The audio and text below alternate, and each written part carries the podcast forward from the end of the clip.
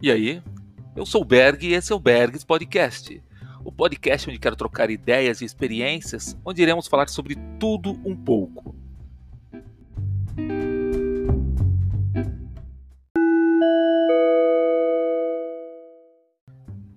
É, são quase três anos de gestação e até agora hum, não chegou, mas vai chegar.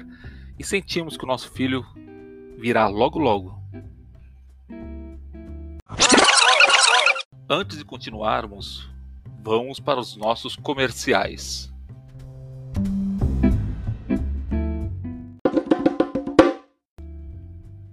Esse é mais um episódio oferecido por hashtag Bring Me a Cone. Quer um cone autêntico?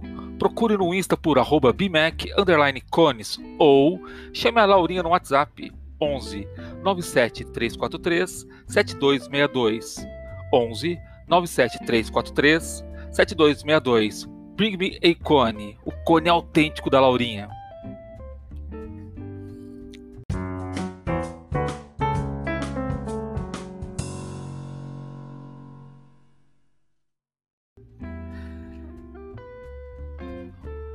Nesse episódio quero falar um pouquinho de como está sendo esse final de gestação do Baby Berg.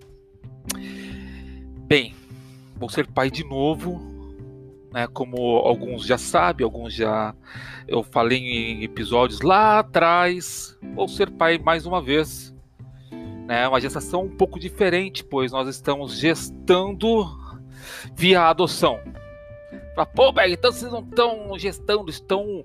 Ah, é, é, fala? Estão adotando. Gente, para quem está nesse universo, entende o que eu falo sobre gestação.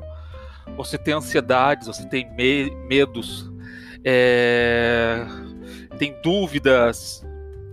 Não é tão simples. Não é só assinar um papel, assinar lá e pronto, vou adotar uma criança.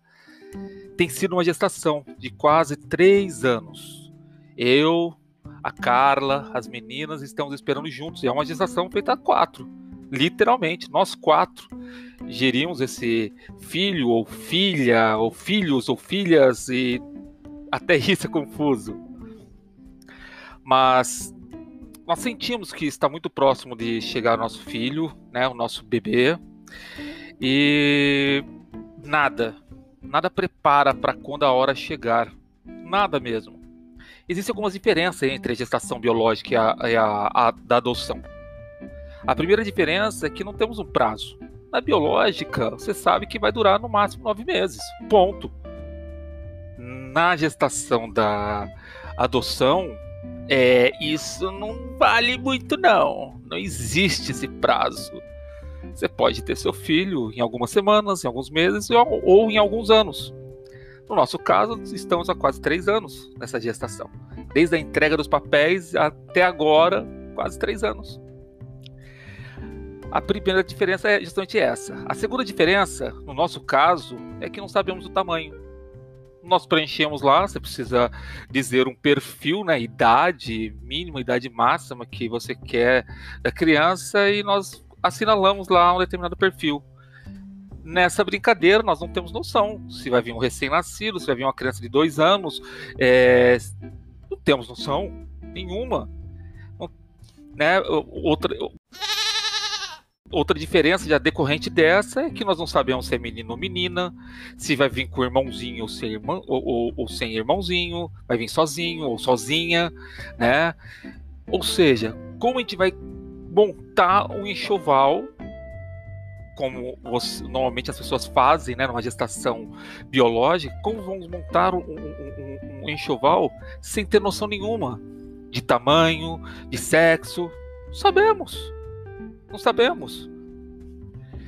Então, é, existem N diferenças. N diferenças que podem ser curtidas, assim como a gestação biológica pode ser curtidas cada passo.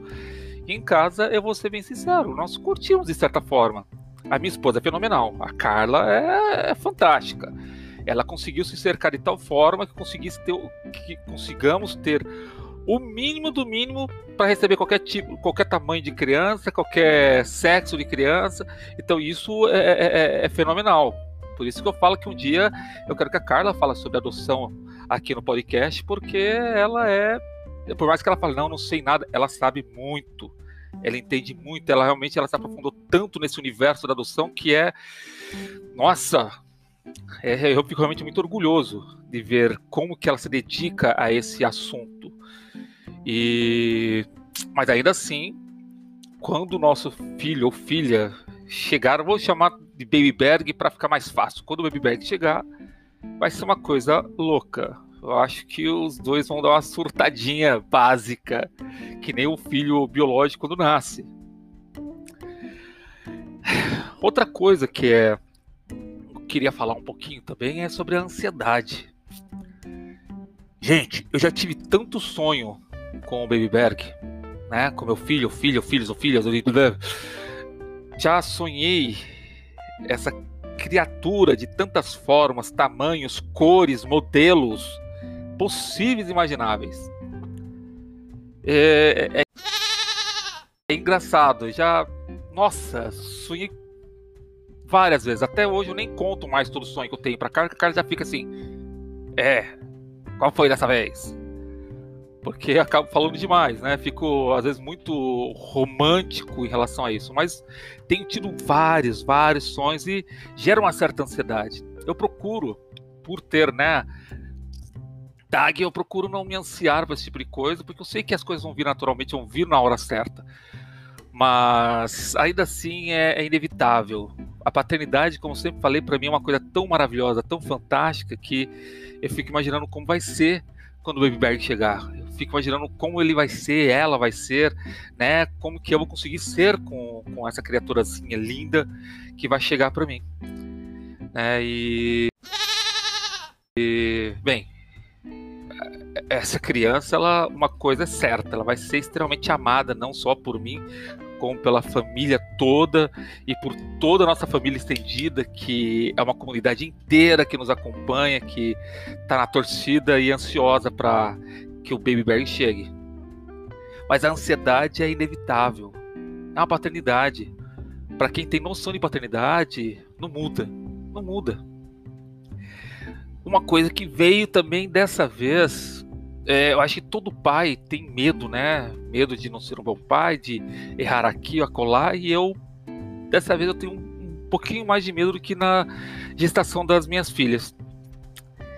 Ah, acho que o maior medo que eu tenho em relação a, a, a essa paternidade, é, eu acho que é o de não ser o suficiente. Sabe, medo de não dar conta, Parece bobo, mas a, na adoção você aprende que muita coisa é diferente. Eu achava que iria tirar de letra, porque já tenho duas filhas moças, então vai ser só mais um filho ou filha, né? Então, ah, vou tirar de boa, não vou ter problema nenhum. Só que aprendi muito com a Carla nesse, nesses últimos anos, né? E percebi que não é bem assim. Por exemplo, eu não posso dar um castigo para o meu filho ou filha se ele fizer uma malcriação, né, alguma coisa do tipo, é, eu não posso simplesmente botar ele de castigo no quarto. Porque eu não sei quantas vezes essa criança já foi trancada num quarto sozinha, ou numa casa, num, que seja, sozinho. Quantas vezes? Ou seja, eu posso desencadear uma série de traumas, uma série de problemas, né? E lógico, nenhum pai quer fazer isso. Então tudo é, é, muda. É uma paternidade diferente né? É realmente um universo a ser explorado. Então eu tenho medo de não ser o suficiente, tenho medo de errar dessa forma com meu filho ou filha, de startar algum trauma, algum, algum medo, alguma angústia que ele, é, é o Baby Berg teve no, no, no, no seu passado, né, na sua história. Tenho, tenho um bocado. Né? Uma das coisas que serve para diminuir esse medo é o conhecimento, e aí é que entra minha esposa com N materiais, N matérias, N palestras, né, falando sobre parentalidade, falando sobre paternidade, falando sobre adoção. Uh, minha esposa realmente é fantástica nesse sentido, em vários sentidos, mas nesse ela é fenomenal. Bem, eu queria deixar no final desse podcast um recadinho para o meu filho ou filha, se um dia você escutar esse podcast, né? escutar o podcast do papai, sabe que eu estou muito ansioso e tentarei ser o melhor pai possível para você. Suas irmãs me ensinaram muito até hoje e aprendo todos os dias com elas. Isso me ajudará a te receber muito bem. A sua mãe é uma pessoa fantástica. Ela está sempre do meu lado e me ensina muito, principalmente em como receber você, em como ser um pai para você. Então, meu filho ou filha, espero que você já esteja, quando você escutar isso daqui, você já esteja no meu colo e ou não, né? Mas saiba que você é muito amado. Ou muito amada, ou muito amados.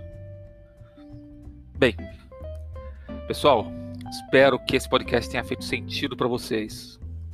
Um abração grandão e um beijão fortão. Tchau, tchau.